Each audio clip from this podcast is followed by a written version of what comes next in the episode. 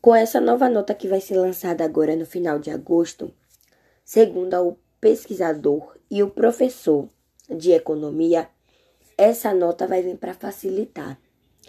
Como, por exemplo, as pessoas que precisam, que necessitam sacar o seu auxílio emergencial, elas ficam horas e horas na fila. Quando chegar na boca do caixa, não consegue sacar. Essa é uma das nossas, das nossas realidades. Porém, em outros fatos, vão dificultar. Pessoas que têm seus comércios, que é difícil passar troco. Se com nota de 50, de 100 reais já tá difícil, imagine com 200 e entre outras coisas.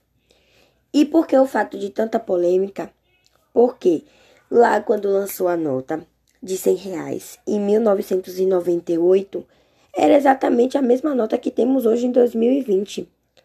Só que